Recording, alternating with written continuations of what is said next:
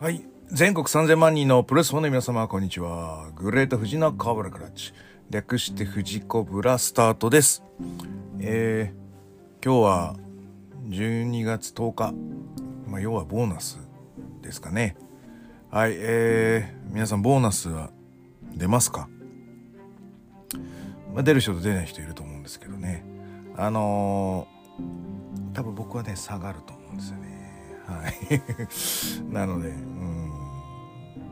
まあ、貯金せねばなら。あの、学資保険、ボーナス払いみたいなので、ほとんど飛んでってしまうので、まあ、実際は あの全然残んないんで、はい。あのやべえな、やべえなって思いながら あの、今日の日を迎えております。うーんなのでまあ余ったお金で何を買いましょうかみたいなのっていうのがまあなんかなんつうの？思考を逃避するというか。ね昔だったらねどっか旅行行こうよとかさ。ねハワイ行っちまうみたいなのでこうなんつうのかないろいろこう妄想をしながら遊べてたんですけど。ね今ハワイ行けないし。あでもそれでもハワイ本は買ってなんかあるじゃん2,000円ぐらいのなんか旅旅行コーナーにある。ハワイ本。2021とか。2022のハワイみたいな。ああいうのは買ってこう眺める感じの妄想を しようかなと。あとはなんかねあの給付金10万ぐらい出るんだったら1年間ヒートアップ道場買うよとか。あとはもう最近だからね WWE ももう DVD 出ないって言ってたからなんつうのかな買ってないなんとかベストみたいなのでいいやつあったら多分 HBK のやつなんか3つぐショーン・マイケルズ1個だけしか持ってないしリック・フレアも俺1個だけしか持ってないんであの人たちってもう3作ぐらい出してるよね。ザ・ロックムとか。ああいうのをこう買いあさるのもありかな。なんて思ったりうんしてるわけです。はい、えー、じゃあ行ってまいりましょう、えーこの番組は健康プロレス所属グレート富士がプロレスやってる体の斜めからの視点で見てしまうプロレスの試合の感想やなぜ何と湧き起こってしまう疑問の数々に対して妄想の仮説を立てたり妄想の検証勝手に探し出してしまう困ったポッドキャストです、えーそんな今日のコーナーは、えー、DO グランプリ決勝戦、えー、竹下幸之助 VS 上野祐希ワンマッチレビューとなります。えー、一応ですね、当日、リビングでこう、つけっぱなしにしながら、工業自体は一応見てましたよ、というところなんですけど、でも、なんつうのかな。うわーみたいな、ちょっとこう、目を奪われてしまうみたいなシーンはごめんなさい、ちょっとそんななくったので、まあこの決勝戦だけですね、語るとするならば。という感じでございます。えー、語るじゃねえな。ごめんなさい。語らないです。とりあえずログに残すっていう形話すだけです。なんか語るって、なんか、変、変じゃないですか。こういうところで。その、なんつうのかな。なんか違くないですか？こういうので話すことは語るとは違くないですか？うん。なんだろうね。うん。なんかちょっとそこはなんか違和感を感じたな。ごめんね。っていうので なんかちょっとそこのワンマッチだけとりあえず話したいので話させていただきたいと思います。はい。えー、高校の同級生がプロレスになるっていうのはね珍しいよね。実は同じ高校だったみたいなのはあるのかもしれないけどとかあとえっ、と源太郎とあと吉谷はあれ学校は違ったんじゃないかな。でも文化祭であのプロレスイベント出し物を源太郎と吉谷でしたらしいですよ。それはしたらしいですね。でもそれなんか違う学校のなんかプロレス好きがやってきて一緒にやったみたいなそんな感じだったと思うので。うん。ななな本当に同じ学校でっていうのは珍しいんじゃない、うん、で大学のね学生プロレスっていうのはもちろん同じ大学もあれば違う大学でやるのもあるけども俺と源太郎は大学違うしね結局は。サークルが一緒だったってだけだし。だから同じ高校でしかも同級生でで顔を見知ったやつが一緒のプロレスラーになって大きな舞台で戦うっていうのはやっぱかなりうん率とあうん。あでもやっぱ三沢川田っていうのがあるか。同じレスリング部。まあでも一個違いだよね。だ同級生っていうレベルでいくともっとこう率が減ってくるんじゃないかと思ってます。うん。なので、すごい、なんつうのかな。大事にしたい戦いでね、プロレス関係的、関係者的にも大事にしたい戦いだっただろうし、我々不安から見ても、あ、これ特別な戦いなんだなっていうのが、か、噛み締めたいっていうシチュエーションでありました。だから透かすこともせず、なんか高校時代の写真を出した、オリブ油を出して、うん。なんつうのかな。ああしていた、こうしていたみたいな話をするっていうのはすごく、なんつうのか特別感が出ますよね。うん。あの、憧れてるという言い方をしてないけど、同級生で憧れてるっていうシチュエーションがやっぱあるんでしょうね。うん、なんか全てをものにしてるというか人生に目標を持って、えー、それに向かっている竹下幸之助という存在に対してなんかああるんだろうな憧れというものが。えーね、あ普通の高校生は、まあ、流されてなんぼじゃないですか。何したらいいか分かんないし、まあ、大学行ったら大学だろうし就職したら就職だろうし、まあ、そこで頑張れ頑張って何かこれで良かったというものを 見つけてあのストーリー終わりっていうのが普通じゃないですか僕も含めて。それに対して漫画の主人公のような目標が設定されててそこにドラマチックな展開が用意されていてでそこにうん。しっかりと主人公で入れられてる人が自分の身近にいるとするのであればうん。そこはなんか目指したくなっちゃったんだろうね。うん、でえっ、ー、とまあプロレスラーになってで今年の上野由岐は僕は上半期関東賞受賞しているぐらいあのユニバーサルチャンピオンですか。いう形で頑張ってるなという印象です。逆に言うと竹下より、えー、前半戦はエースでしたね。サイバーファイトフェスでも、えー、清宮海斗に勝ったのは上野由岐です。ということでその時のいわゆる上半期的な時流の流れで言うと DDT は上野で回ってた。と言っても過言ではないでしょう。はい。あの秋山はいるけどねチャンピオンでその時は。ただ、えっ、ー、と、何で回したかっていうと、柱なんですかって言われたらやっぱ上野だったんじゃないかなというところです。で、えー、富士通スタジアム8月のあの部分を、えー、境目に竹下幸之助はその KOD 無差別級のチャンピオンになり上野由岐はユニバーサル王座を落として、えー、立場が逆転するわけですね。でここからの4ヶ月は竹下幸之助が常に話題の中心になってたでいいですか？DDT ファンの人はそそう思いましたか？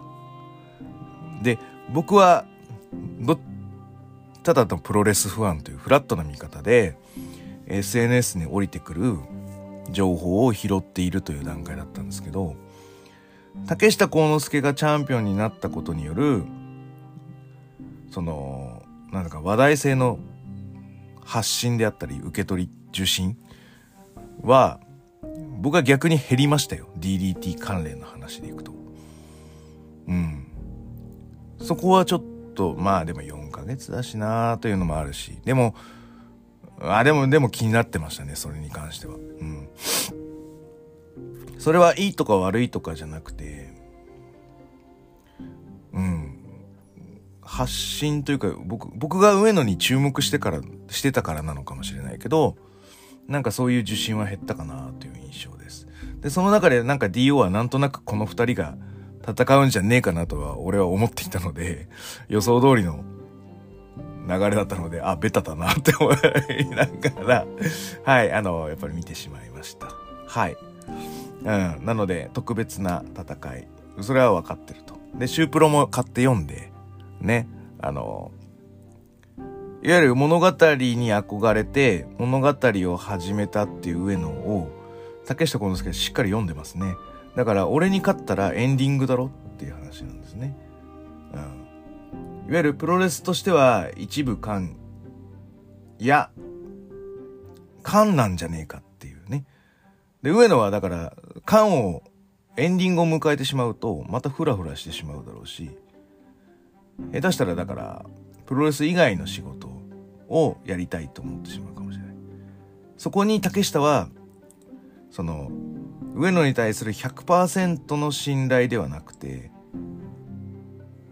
1%だけ、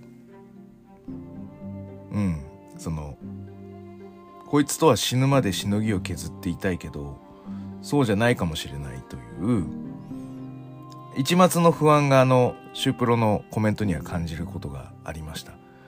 あの、こん、大切だし、大事なんだけど、1%だけ、うん、違う世界でも通用する男だから、プロレスで成功した上で、いろんなこう、可能性を出してほしいんだけど、だからいつまでもしのぎを削れる関係になるまで、まだ俺は負けれない。っていうそんな印象を持ってます。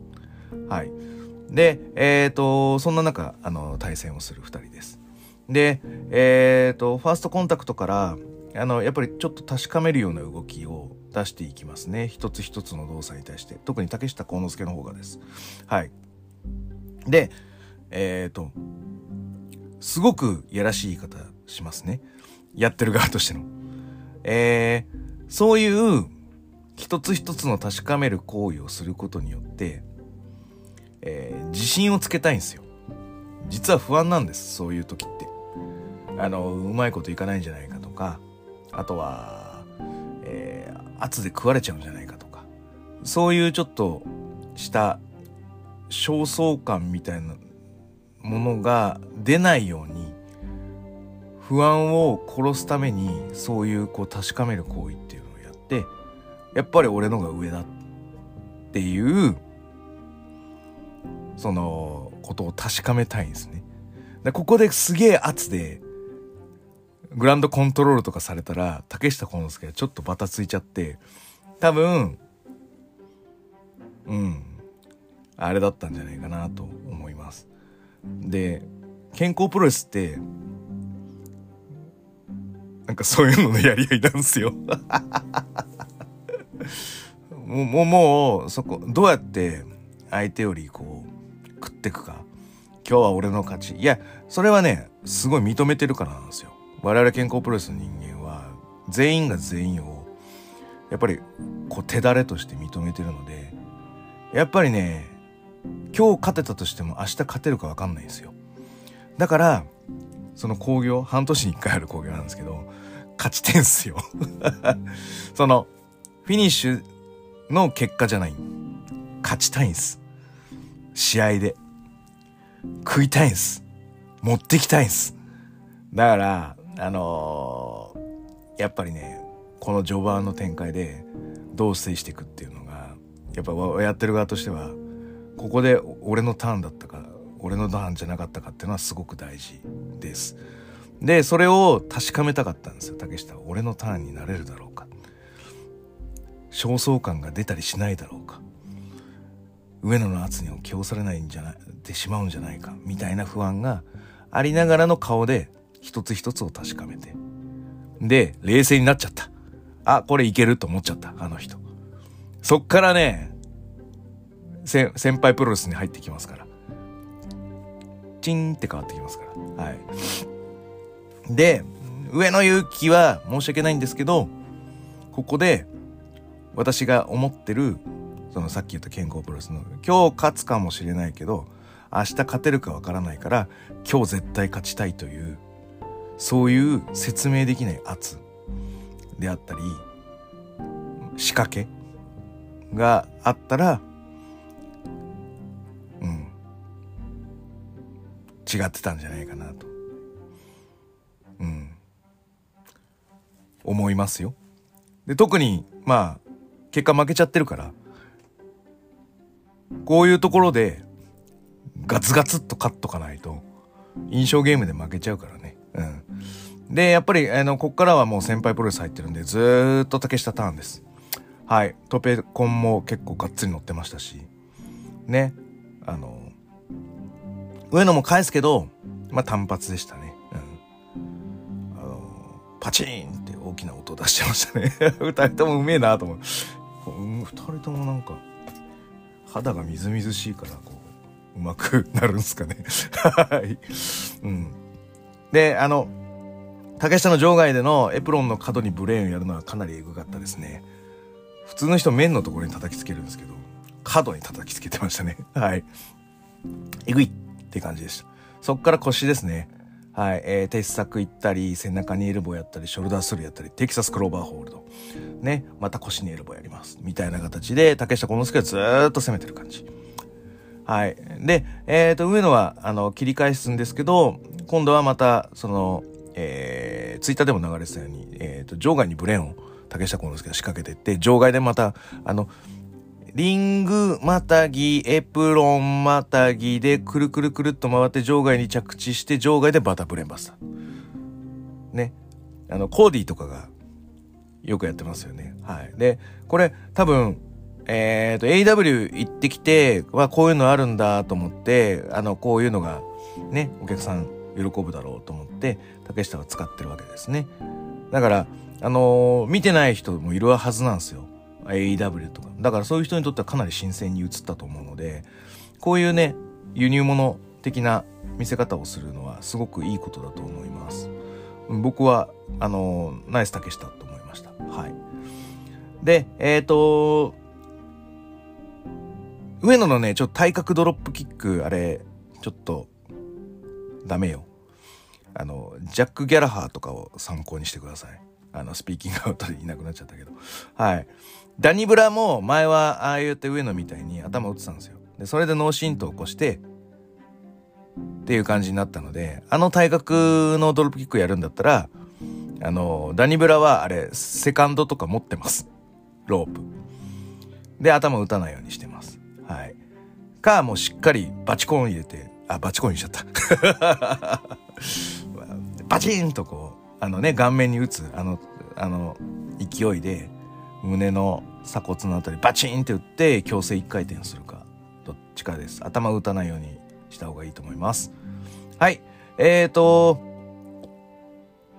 トップのコーナーにフェイスバスターしてスーパー裏カンラナってやっぱ上野すごかったですね。ここの、この中盤からの構成っていうのがやっぱり最初押さえつけられて跳ね返していくっていう感じの、えー、攻防が良かったと思います。すごく花がありましたね。はい。はい。で、えっ、ー、と、今週のシュープロの表紙にもなった、あの、なだれ式ジャーマンス、投げっぱなしジャーマンスープレックス。はい。からの、からのラリアットですからね。あれ、表紙あるでしょ？あの表紙の後にフォールいかないで、もうそのまま立ち上がったやつに思いっきしラリアットですから。もうこれは決まったみたいな感じになります。はい。で、ここも返したところを、えー、クロスアームジャーマンを返して、えー、と上野のあの顔面ドロップキックからダブル R。はい。そしてリスト式を狙うんですけど、そこをクロ、クロイツラスに変えて。で、えっ、ー、と、投げっぱなしジャーマンからの膝。えー、そして、のプルスウルトラだっけ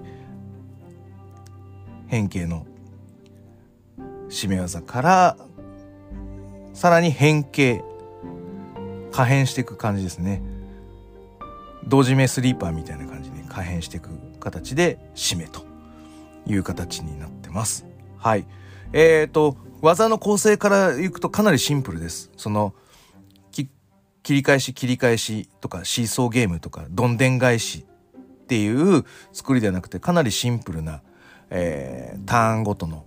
どんでん返しという名前のアップは見当たりません。そうですか。アップストアにあるか。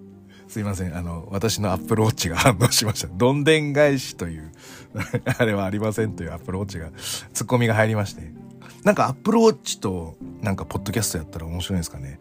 Hey Siri、あの、上野竹下線どうだった？みたいな感じの。なんていうのかな。すみません。よくわかりません。あ、よくわからないらしいです。すいません。はい。ということで、えっ、ー、と、すいませんですね。ちょっと遊んじゃった。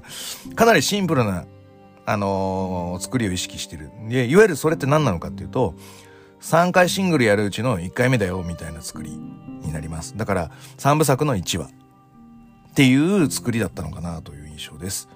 あの、秋山戦の時はもう膝膝膝膝膝膝ばっかりやったの。バチンバチンバチンバチンみたいな。多いよ膝みたいな。それは秋山も膝をやるから、弾幕で負けないように、印象ゲームで負けないようにっていう膝の作り方。で、今回は、えっ、ー、と、ゆっくりとしたシンプルな構成から、あのー、お互いの、えー、意見を交換し合うようなシンプルな作り。だから竹下幸之助のやっぱりこう幅の広さというのが分かった試合だったんじゃないかなと思います。はい、次回は岡林雄二、代々木。あの代々木第二はちょっとあのなんか心地よかったので、会場いいっすよね。ちょっとどうかな。また怒られそうだ ということで、はい、あの、竹下岡林、一応ユニバースで絶対見ます。行くかどうかは検討中です。ということで、はい、えーと、次回はですね、ワールドタックリーグ、やっと追いついて、で、えっ、ー、と、真壁本間組をちょっと今日の電車で見て、で、日曜日、後藤義橋組を見て、で、決勝行くかどうかをチェックして、っていう形になると思うので、えっ、ー、と、月曜日ぐらいに一番早ければ、ワールドタックリーグの収録をして、どっかであげれたらなと思っておりますので、よろしくお願いします。はい。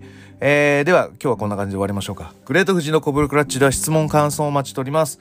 グレート富士の質問箱や TwitterDM などどしどし送ってくださいね。はい。えっ、ー、と、プゴトでも、あの、あのー、告知ありましたけど、高専さんが卒業の研究発表のためのアンケートというのを Google フォームで出しておりますので、えっ、ー、と、こちらの方を、えー、聞いた方、あの、もうプコートでやったよという方はもう結構なんですけど、こっちで初めて聞いたよという方がいらっしゃいましたら、あのー、ぜひ回答していただければと思います。あと、えっ、ー、とね、グレート富士プロレス大賞を、えー、年末にやろうかと思っています。今先行中です。あのー、こんな試合見とけよ。富士コブラ、お前、みたいなのがありましたら、ぜひぜひ、あのー、次戦多戦問わず送っていただければと思います。今年ね、今年の試合ね。はい。で、えっ、ー、とね、上半期はもう一旦閉めてるので、上半期の中の中でももう一回再考するという形で、1月のベストバウト、2月のベストバウトみたいな月別ベストバウトを一応僕の中で今固めてます。で、えっ、ー、と、下半期も、えー、そうやって月別で、こう、しのぎを削ってもらって、最後、12の、えー、ベストバウト候補の中から、えー、年間のベストバウトをちょっと決めたいなと思っております。はい、えーと、あとは、なんか3章とか、あとは、ベスト外国人レスラーとか、なんかそんな感じのやつも、なんかいろいろ、はい、あのー、なんか思いつく限り、ちょっと練ってみようかなと考えておりますので、こういう賞作れとか、あの、いうのがあれば、あの、言っていただければと思いますので、はい、よろしくお願いいたします。はい、えー、最後に気に入っていただけましたら、サブスクリプションの登録、または定期購読のボタンを押してくださいね。はい、えー、DDT も、はい、年末に向けてビッグマッチまだありますので、はい、えっ、ー、と、ユニバース加入される方はしていただいたら、ノアも見れるし、DDT も見れるし、東京女子も見れるということで、美味しいこと尽くしですので、はい、ぜひ見ていただければ、あ、ガンプロも見れるよということです。はい、えー、では、えー、こんな感じで終わっていきたいと思います。えー、それでは全国3000万人のプレスファンの皆様、ごきげんよう、さようなら。